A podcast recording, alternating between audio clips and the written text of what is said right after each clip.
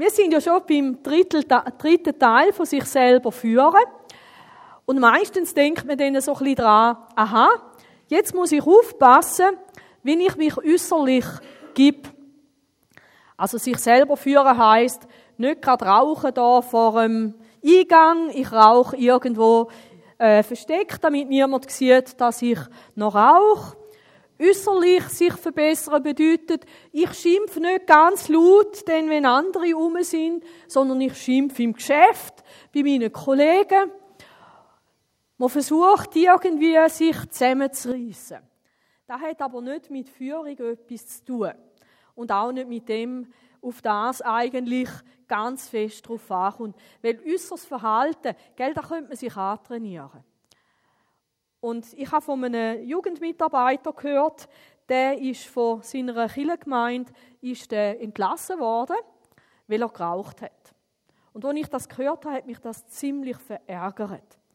Und dann hat mir aber der Pastor die ganze Geschichte erzählt. Ihm ist es ganz wichtig, dass die jungen Leute in seiner Kirche, dass sie mit Leuten zu tun haben, die echt und ehrlich ihren Glauben leben. Und weil der Jugendleiter das gewusst hat, hat er sich gesagt, in dem Moment darf ich nicht zu meinen Schwächen stehen. Und er ist einmal in sein Auto eingestiegen, hat im Auto geraucht wie ein Besenbinder und damit es niemand merkt, ist er so über die Autobahn gefahren, Fenster beide drinnen und dann hat er geraucht. Und nachher ist er als Jugendpastor zu den Jugendlichen gegangen, weil er denkt hat, das findet eh niemand raus. Und man kann ja sagen, ich bin gerade bei jemandem der geraucht hat und darum schmecke ich nach Rauch. Und irgendwann ist er wieder auf der Autobahn unterwegs gewesen, und der Pastor hat ihn überholt und hat gesehen, wie der qualmend in dem Auto drin sitzt. Und der Jugendpastor hat seinen Job nicht verloren, weil er geraucht hat, sondern weil er so tun hat, wie wenn alles in der Ordnung wäre. Und eigentlich so seinen Jugendlichen auch ein Bild vorgeheuchelt hat. Heuchler sind ja Schauspieler. Seinen Jugendlichen etwas vorgeschauspielert hat, wo gar nicht echt und ehrlich war. Gell? Ob das wirklich die Kündigung rechtfertigt, könnten wir auch diskutieren. Aber es ist nicht entscheidend, was du äußerlich machst. Es ist entscheidend, was bei dir innerlich geschieht. Weil eben, wir haben gestern, als wir von der Generalversammlung heimgefahren sind, haben wir geredet darüber, eben, wie ist jetzt das mit Christ und Rauchen? Ja, wie ist denn das mit Christ und Schimpfen? Wie ist das mit Christ und du bettest nicht? Wie ist das mit Christ und du bist verrückt über deinen Nachbar? Gell, bei gewissen Sachen würden wir sagen, da liegt noch drin und da liegt nicht mehr drin. Und äh, ich bin mir nicht sicher, ob man richtig urteilt, wenn man einfach äußere Sachen verurteilen bei jemandem. Eben, das wisst ihr ja, wenn ich mit einem Finger auf euch zeige, zeige ich mit drei auf mich selber. Und eben, früher hat man dann gelernt, ein richtiger Christ, der weiß, wie man sich verhaltet. Das und das und das und das macht man und das und das und das macht man nicht. Und manchmal sind wir so gerne damit durchgekommen, dass die Leute gedacht haben, die Frau oder der Mann macht alles gut. Ich möchte Mut machen, stand auch zu deinen Schwächen. Und vielleicht brauchst du jetzt einfach noch ein bisschen Zeit, bis du gelernt hast, nicht zu fluchen wie ein Rohrspatz, wenn etwas dir nicht gut läuft. Aber dann stand dazu und sag, ich habe das Problem, ich habe das noch. Ich sage nicht, du sollst nichts daran ändern, aber wenn es bloß äußerlich anders machst, wenn andere um dich herum sind, die an Jesus glauben, dann nützt das überhaupt nichts. Das ist wie eine Geschichte verdrängen oder Dreck unter den Teppich unter, das nützt überhaupt nichts. Eben, manchmal mache ich etwas und manchmal sage ich etwas äußerlich, manchmal repräsentiere ich etwas nach außen, wo ich innerlich gar nicht bin. Und das ist nicht wirklich gute Führung. Das ist eine ungute Geschichte. Gell? Gottes Ziel ist ja nicht nur, die Menschen in den Himmel zu bringen, sondern es ist auch Gottes Ziel, den Himmel in die Menschen hineinzubringen. Und ich glaube, darum sollten wir uns um die inneren Sachen ganz fest kümmern und ich würde vorschlagen, vielleicht auch zuerst. Weil wenn sich etwas in dir innen verändert, dann verändert sich auch etwas in deinem Verhalten. Das ist dann aber mehr wie die Folge. und nicht bloß Fassade. Bei der letzten Predigt ist es darum gegangen, etwas sich vor Augen zu führen, dass wir eben nicht wie Strassenkind sind, Menschen, die allein durchs Leben durchkommen müssen, sondern wir haben einen Vater. Jeder, der zu Jesus gehört, hat einen Vater. Und ich hoffe, dass er ein bisschen diesen Schritt auch nachgegangen sind, eben euch auch Gedanken darüber gemacht haben, wie verhalte ich mich jetzt? Jetzt habe ich Angst und Panik wegen dem und dem. Warum? Ich fühle mich wie ein Waisenkind, wie jemand, der keinen Vater im Himmel hat, wo jetzt auch schaut, wo jetzt auch sorgt, wo den Überblick hat, wo für mich eine Zukunft hat. Ich verhalte mich wie ein Strassenkind. Ich muss alles selber organisieren, selber machen, selber wursteln. Und wie schön, wenn wir dann eben die Schritt machen, dass ich mir sage, so, stopp, liebe Susi, was ist los mit dir? Und ehrlich zu fragen und liebevoll zu fragen und mich dann selber an der Hand nehme und sage, lass, du hast einen Vater im Himmel. Bei Martin merke ich, dass ihm das ein bisschen nachgeht. Bei der Einleitung habe ich das heute gehört. Eben, er geht deswegen das fünfte ein kleines Päckchen posten. Und das hat mit dem etwas zu tun. Nämlich, sich etwas zu verinnerlichen. Jetzt gibt es aber einen Unterschied, ob man etwas bloß probiert oder ob man etwas trainiert. Wenn ich euch würde sagen, ich weiß nicht, vielleicht treffe ich jetzt daneben, Manuel, könntest du einmal probieren, ähm, den Schneewalzer zu spielen auf dem Klavier? Würde das gehen?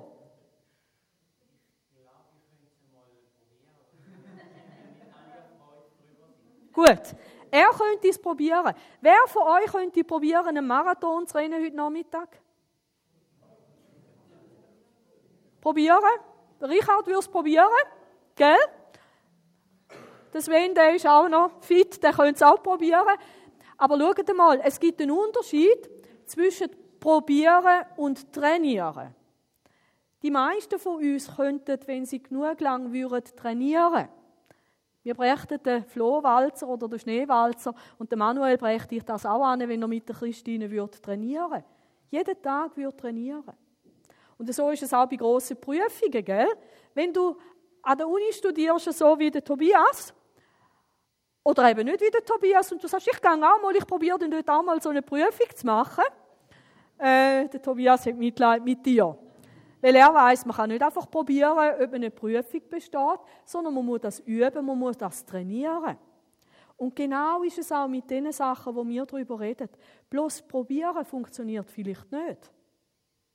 Aber wenn wir trainieren, wenn wir es immer wieder üben, dann machen wir tatsächlich Fortschritt.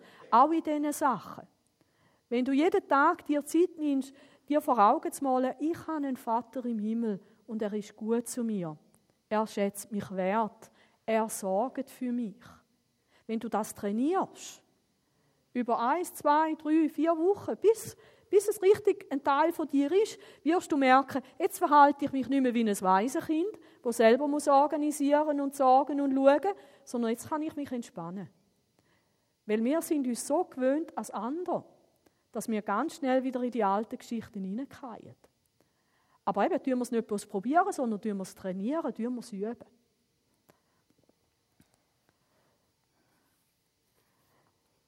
Heute gehen wir einen Schritt weiter. Heute geht es nämlich darum, dass wir unserer Spiritualität, unserem Geistlichsein, unserer Beziehung zu Gott, dass wir uns dort selber gut drin führen. Im Psalm 103, den kann ich fast auswendig, dort heißt es vom David, Lobe den Herrn meine Seele und was in mir ist, seinen heiligen Namen. Lobe den Herrn meine Seele und vergiss nicht, was er dir Gutes getan hat. Der dir alle deine Sünden vergibt und heilet alle deine Gebrechen und so weiter und so weiter und so weiter. Und das ist ganz etwas Spannendes. Da sagt nämlich der David nicht zu den Leuten, lobet den Herrn, sondern er sagt es zu sich selber. Lobe den Herrn meine Seele. Susi, Lob du den Herr jetzt. Gestern der Generalversammlung, ein junger, toller, dynamischer Lobpreisleiter hat gesagt, und jetzt befehlen wir unserer Seele, Gott zu loben. Wie reagierst du, wenn dir jemand etwas in einem bestimmten Ton befiehlt? Toni, wenn ich dir etwas befehle, wie reagierst du? Gut. Genau. Also entweder kannst du sagen, ich befehle mir jetzt, Susi, den Herr zu loben, als Belohnung gebe ich dir nachher eine Schokikorne. Oh, zu wenig. Merke, das Problem ist, glaube, wenn ich mir befehle, wir befehlen uns nicht, sondern ich sage, Susi, lass, komm, ich nehme dich jetzt an der Hand, das ist jetzt die richtige Sache, komm, ich, ich, ich, ich will dich jetzt führen, jetzt, jetzt loben wir den Herrn. Und es gibt eine Schweizer Version von dieser Anwendung, die möchte ich euch unbedingt jetzt zeigen, weil ich finde, die ist so gelungen, eben das wirklich zu machen.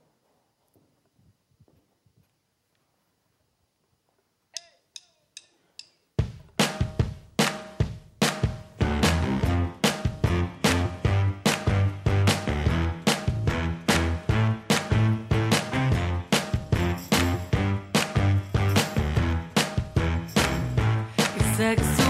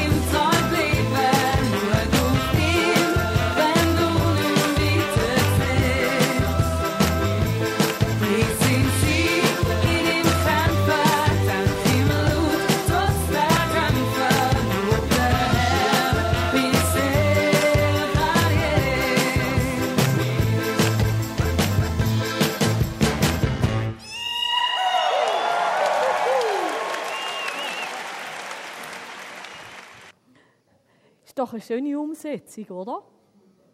Also, da mit dem Jodeln bringe ich natürlich auch nicht an. Aber meine Seele lobt den Herr auch bei deinen Dämpfern. Gerade jetzt, wenn, wenn du Angst hast für, für die Zukunft, denk daran, lob ihn, dass er dein Versorger ist. Und das meinte David. Das war kein Schweizer, sonst hätte er noch gesagt, dass man da noch jodelt dazwischen.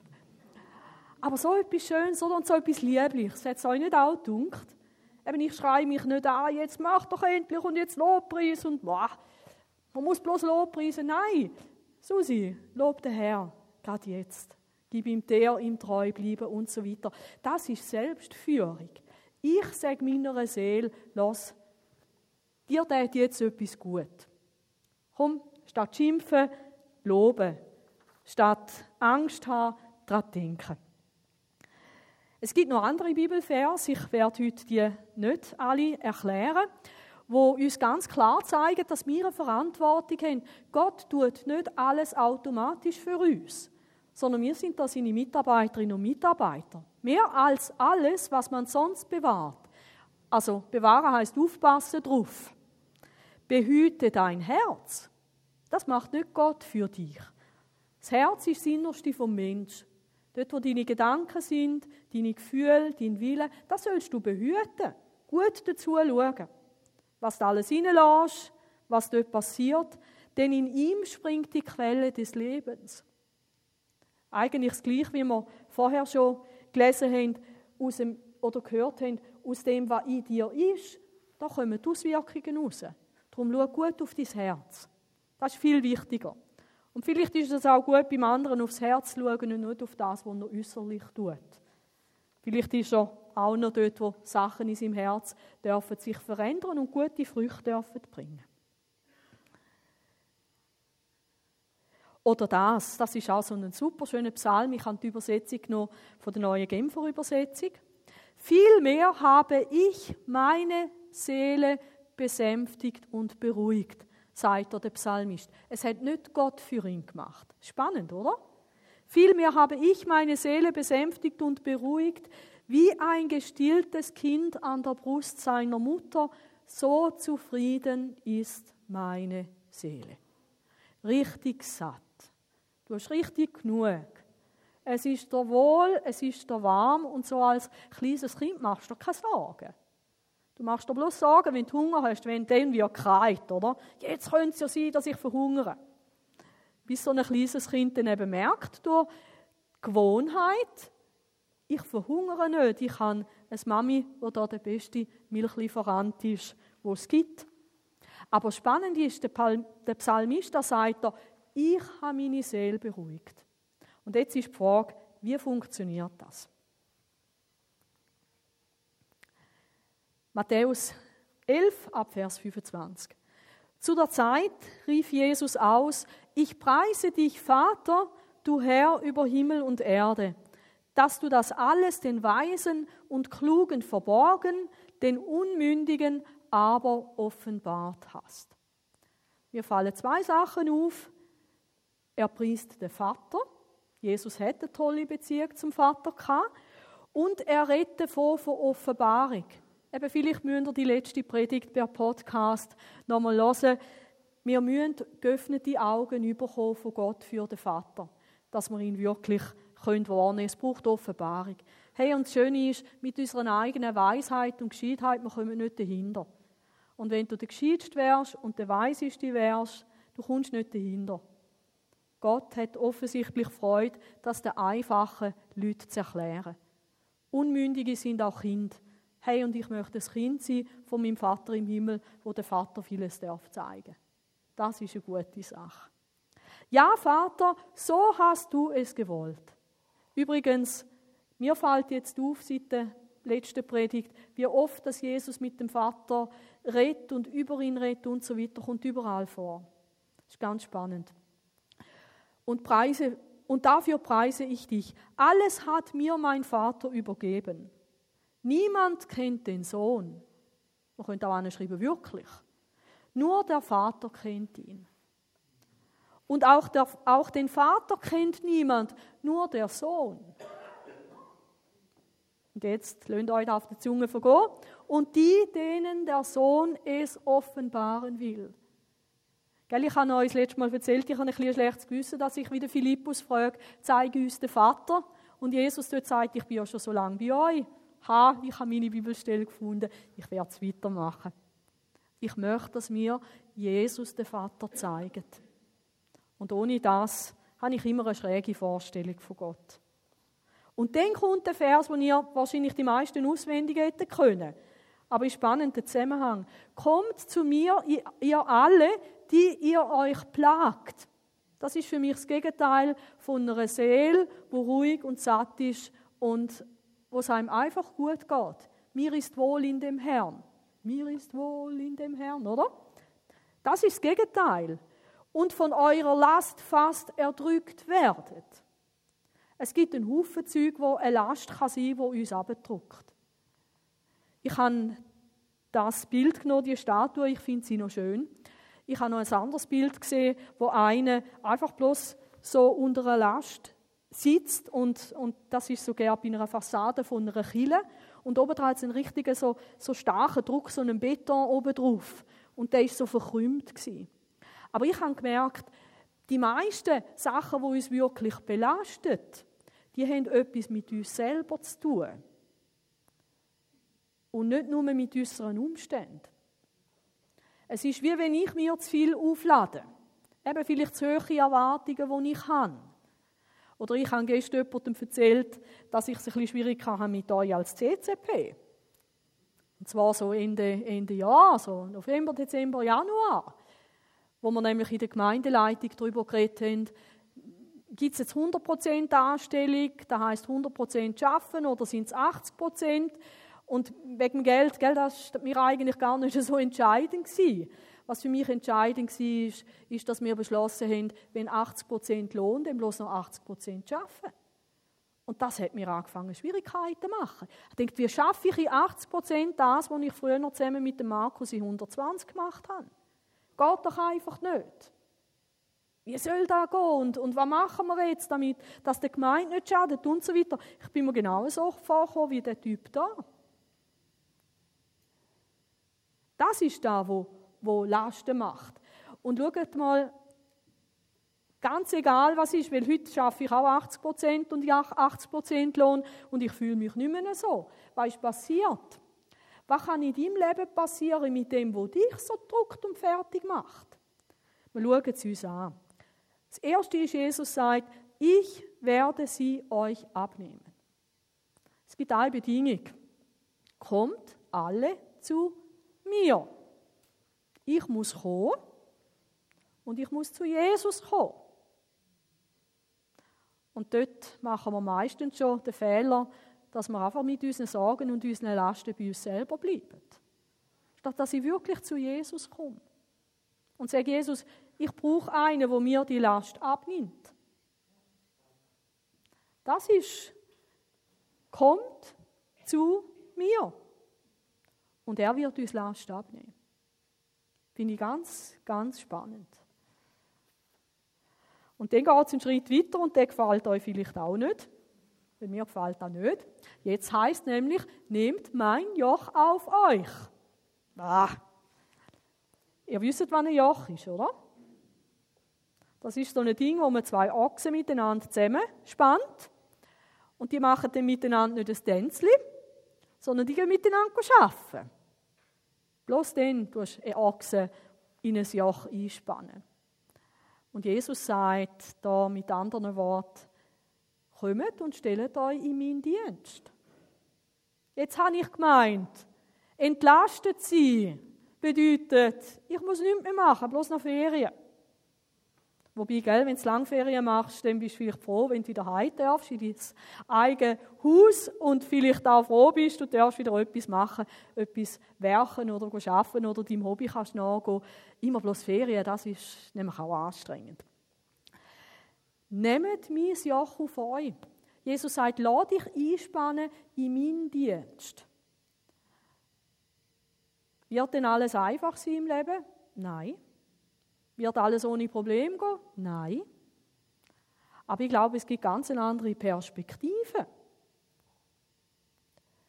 Und dann gibt es nochmal einen Punkt. Neben dem, dass ich sage, Jesus, ich will mein Leben dir zur Verfügung stellen. Ich gebe mein Leben hin für deinen Dienst. Kommt noch der zweite Punkt da, wo heißt und lernt von mir. Gell, ich bin einmal Lehrerin ich bin immer noch. Ja, merke das ab und zu. Und ein Lehrer, der hat Schüler. Und der Fachbegriff für Schüler zur Zeit von Jesus ist Jünger gewesen. Also, wenn Jesus sagt, lernet von mir, dann sagt er eigentlich, folget mir nach, sind meine Jünger. Jünger von Jesus sind seine Schüler. Und ihr alle, ihr habt mal eine Ausbildung gemacht oder ihr steckt noch dort drin. Ihr wisst, dass ein Schüler etwas lernen von seinem Lehrer. Und es wird ab und zu auch überprüft.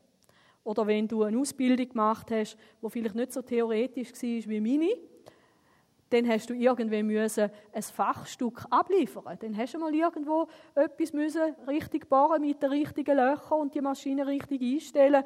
Und dann hast du nicht einfach bloß theoretisch können sagen, ich weiß, wie es funktioniert. Ich habe das gelernt in der Berufsschule.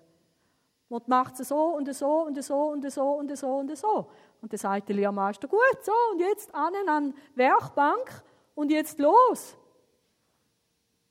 Ja, nein, das, das mache ich nicht. Ich weiß es theoretisch. Oder dann mal theoretisch kochen die Ja, ja, Betty Bossi lernen. Hey, das kann ich auch.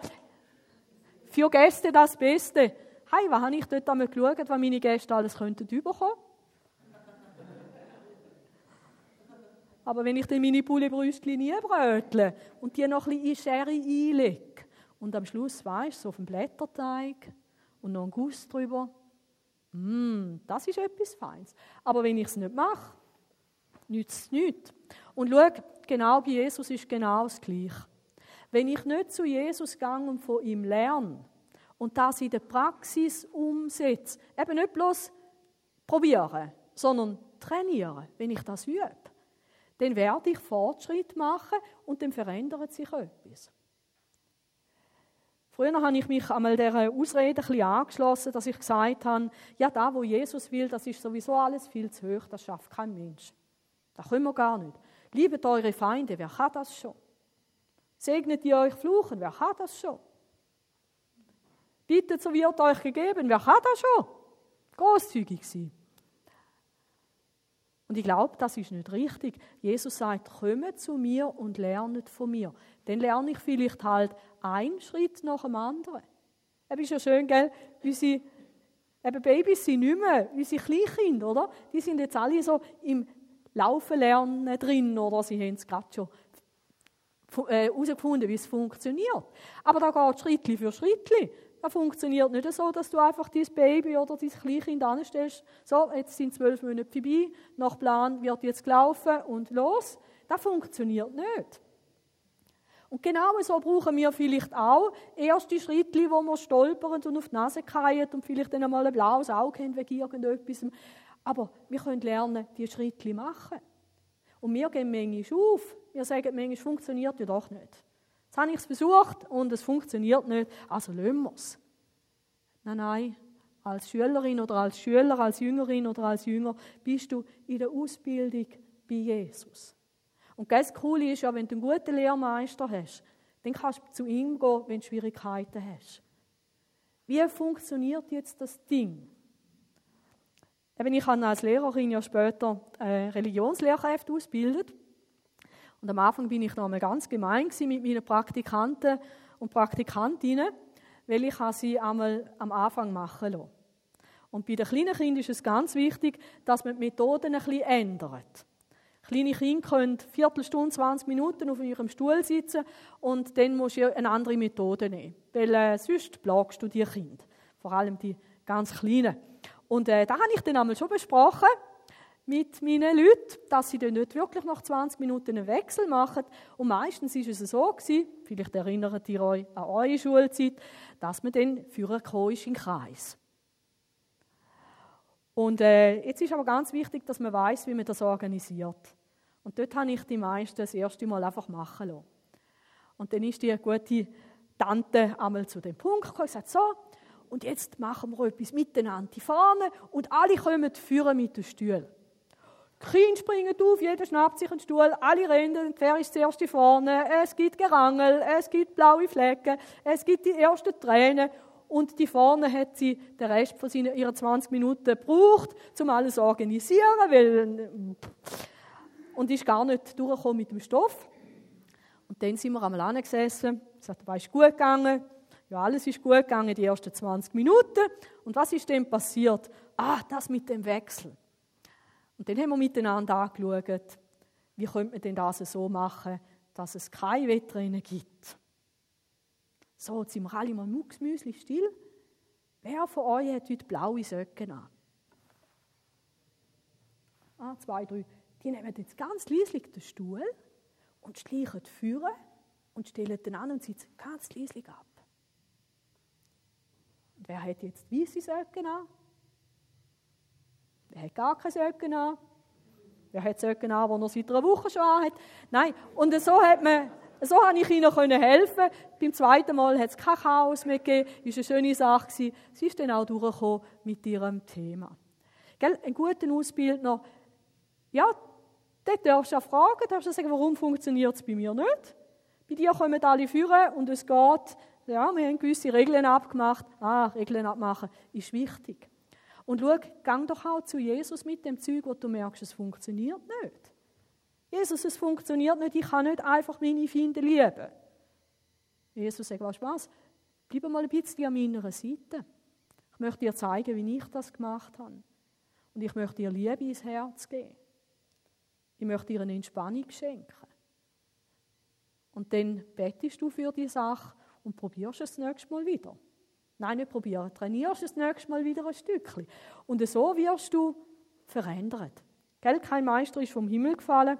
Und ich glaube auch wir als Christen, wir brauchen Zeit. Aber wichtig ist, ich lerne von Jesus. Ich schaue auch, was ist ihm wichtig? Wie hat er es gemacht? Und das ist der Maßstab. Und nicht das, was man vielleicht mir gesagt hat und ich einfach übernommen habe. Oder was man mir auch nie gesagt hat und ich das Gefühl habe, man macht es einfach so als Christ. In die Schule von Jesus gehen, das ist etwas ganz Wichtiges. Und eben, wir lernen von ihm. So etwas Schönes, denn ich bin gütig und von Herzen demütig, sagt Jesus. Gell, wenn natürlich irgendwie einen Vater erlebt hast, der dich halb zu Tod geschlagen hat, wo du mit dem Velo versucht hast, selber Velo zu fahren und du hast es nicht angebracht und er hat gesagt, unfähig, du bist unfähig, dass jetzt du das nicht kannst und jedes Kind kann Velo fahren, bloß du nicht. Dann trainierst du nicht, dann gehst du auf. Aber schau mal, wie ist Jesus? Jesus ist gütig, liebevoll, sanftmütig, demütig, was immer deine Übersetzung sagt. Gott hat die Geduld mit dir. Jesus hat die Geduld mit dir. Und er möchte mit dir Schritt für Schritt gehen, dass die Veränderung passiert. Und merkst, das ist ein Unterschied, wie wenn du einfach von irgendjemandem unter dem Hammer bist. Weil die Leute, die da Jesus sagt, nehmt mein Joch auf euch, die sind auch unter einem Joch gewesen. Nämlich unter einem Joch der Pharisäer und der Schriftgelehrten. Die haben den Leuten schon gesagt, was sie zu tun haben. Aber sie haben keinen Finger gekrümmt, um zu helfen. Und Jesus wird der sein, der dir hilft. Eine heilsame Erfahrung, wenn ich lerne und übe und trainiere unter Jesus. Und dann sagt Jesus, so werdet ihr Ruhe finden für eure Seele. So, nicht anders. Darum eine große Einladung an uns, das wirklich zu tun. Jesus kommt nochmal aufs Joch zurück, eben auf das, wo er uns in seinen Dienst will nehmen. Denn das Joch, das ich auflege, drückt nicht. Und die Last, die ich zu tragen gebe, ist leicht verrate euch jetzt noch, was die Lösung war, wie ich weggekommen bin von dem Druck mit den 80 Prozent. Irgendwann hat es mir nämlich Klick gemacht. Ich muss nicht die ganze Last und die ganze Verantwortung auf mich nehmen. Wie geht das mit 120 Prozent, mit 80? Jesus hat gesagt, ich will meine Gemeinde bauen. Jesus hat das gesagt. Er ist der von diesen beiden, der stärker ist, der das zieht.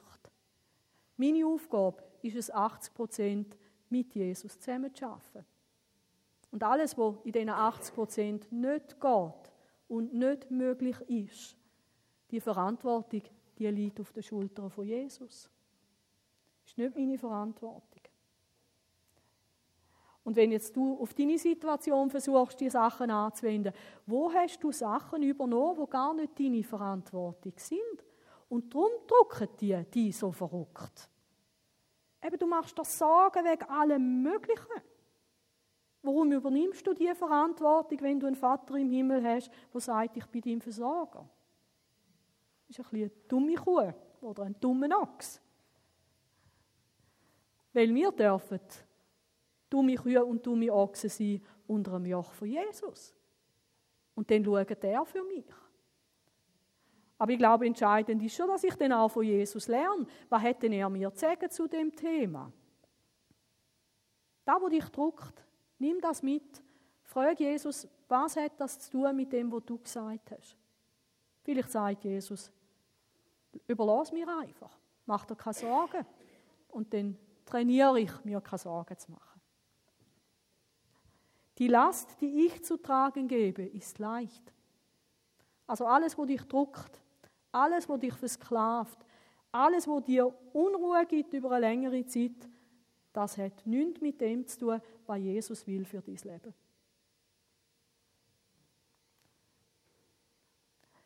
Ich schließe mit vielleicht einem komischen Schluss. Jesus trat auf sie zu, auf die Jünger, und sagte, mir ist alle Macht im Himmel und auf der Erde gegeben. Das ist schon mal gut. He? Mein Ausbildner, der kann auch alles und hat alle Macht. Das ist schon mal befreiend. Darum geht zu allen Völkern und macht die Menschen zu meinen Jüngern, Schülern. Nicht bloß zu Leuten, die wir taufen, sondern zu Schülern. Tauft sie auf den Namen des Vaters und des Sohnes und des Heiligen Geistes. Merkt ihr? Eigentlich Menschen zu Jesus führen bedeutet nicht bloß, dass sie gerettet werden. Menschen zu Jesus führen bedeutet, sie haben jetzt einen neuen Lehrmeister, einen neuen Lehrer, einen wunderbaren Mitzücher, Mitträger von deinem Leben. Aber nicht unter den Sachen, die wir uns aussuchen oder wir uns drinnen manövrieren, sondern unter dem, was der Dienst ist von Jesus, den er mir möchte geben. Und schaut mal, und jetzt heißt er, und lehrt sie, alles zu befolgen. Schaut, wir sind nicht allein, wir haben einander. Wir können einander helfen, wir können einander lehren, wir können voneinander lernen. Hey, wie machst du das mit Jesus? Da habe ich noch so Mühe. Vielleicht ist da jemand, der hat schon viel länger Schneewalzer trainiert. Und der kann denn das. Und der kann mir das dann vielleicht so sogar zeigen. Und wenn er geduldig ist, dann kann er mir das so lange zeigen, wie ich es dann auch kann. Und wir dürfen einander auch helfen. Aber ich glaube, es ist auch ganz wichtig für uns, wenn wir einander versuchen, helfen, aus Sachen rauszukommen, dann muss ich wissen, was hat Jesus zu dieser Sache zu sagen. Und es ist gut, wenn ich auch schon jemand bin, der ein bisschen trainiert hat. Weil ich kann euch nicht zeigen, wie man wirklich gut für einen Marathon trainiert. Da müssen wir jemand anders holen. Ich kann euch nicht wirklich gut zeigen, wie man Physikprüfung besteht. Meine Methode funktioniert nicht. Meine war, Formelbüchlein vornehmen, schauen, was dort steht, und dann habe ich verschiedene Sachen und dann nehme ich etwas, das könnte passen. Ich habe nie ab Physik-Schlussprüfung dürfen im Lehrersemi. Ich habe Biologie müssen nehmen, weil mein Physiklehrer gesagt hat, dass er sich nicht schämen will ab denen, die nichts verstehen, vor den Experten. Aber wenn du das willst, fragt der Tobias, der hilft dir. Und lehrt sie alles zu befolgen, was ich euch geboten habe. Wir können einander auch helfen und darum hat Gott uns einander auch geschenkt. Keiner von uns muss allein wursteln. Und gell, wenn wir jetzt ehrlich sind, dann ist es schön, dann kann ich nämlich sagen, du, mal, da habe ich schon etwas gelernt, da kann ich dir echt helfen, was Jesus mir gezeigt hat. Oder ich sage dir, oh, jetzt hast du genau etwas verwünscht. Das fällt mir auch noch so schwer. Weißt du was? Entweder suchen wir jemanden, der uns das zeigen kann, oder wir machen selber uns auf den Weg. Wir versuchen Sachen aus, wir machen kleine Schritte und dann erzählen wir einander. Und dann können wir es vielleicht voneinander auch abschauen. Aber ganz wichtig ist, ich lerne das, was Jesus mir gesagt hat. Und das Coole, Jesus sagt, ich bin äh, und seid gewiss, nicht ich bin gewiss, und seid gewiss, ich bin jeden Tag bei euch unter dem Joch von Jesus. Hey, Jesus ist bei mir. Eben heute denke ich, wie blöd habe ich können sein, dass ich mir so viel Druck gemacht habe. Weil Jesus ist ja auch noch da. Und gerade wenn es um Gemeinde geht, gell? Jesus hat gesagt, ich will meine Gemeinde bauen. Ich bin jeden Tag bei euch bis zum Ende der Welt. Und das wünsche ich mir, dass ihr das mitnehmt, euch die dritte Woche von der Selbstfürsorge, wenn es ums geistliche Leben geht. Macht nicht irgendetwas, sondern kommt zu Jesus. Lern von ihm, schau ihm zu, lies die Geschichten. Frag Jesus, wie kann das ein Teil von meinem Leben werden? Redet da miteinander in kleinen Gruppen, vielleicht im Hauskreis oder in einer Gebetsgruppe, wo wir sind, oder beim Kaffee. Und helfen einander, diese Schritte zu tun. Aber gell, nicht irgendetwas, da wo Jesus uns gesagt hat. Wir können auch einen Haufen Zeug lernen, wo gar nicht so wichtig ist. Und ich meine jetzt Spiritualität. Gell? Bloß beten, du wirst damit kein Klavierspieler, kein Marathonläufer und auch niemand, der das Physikstudium wird können absolvieren Für das musst du andere Sachen noch machen. Das habe ich nicht gesagt. Aber wenn es ums geistliche Wachstum geht, gehen wir zu Jesus, lernen wir von ihm und helfen wir einander dabei.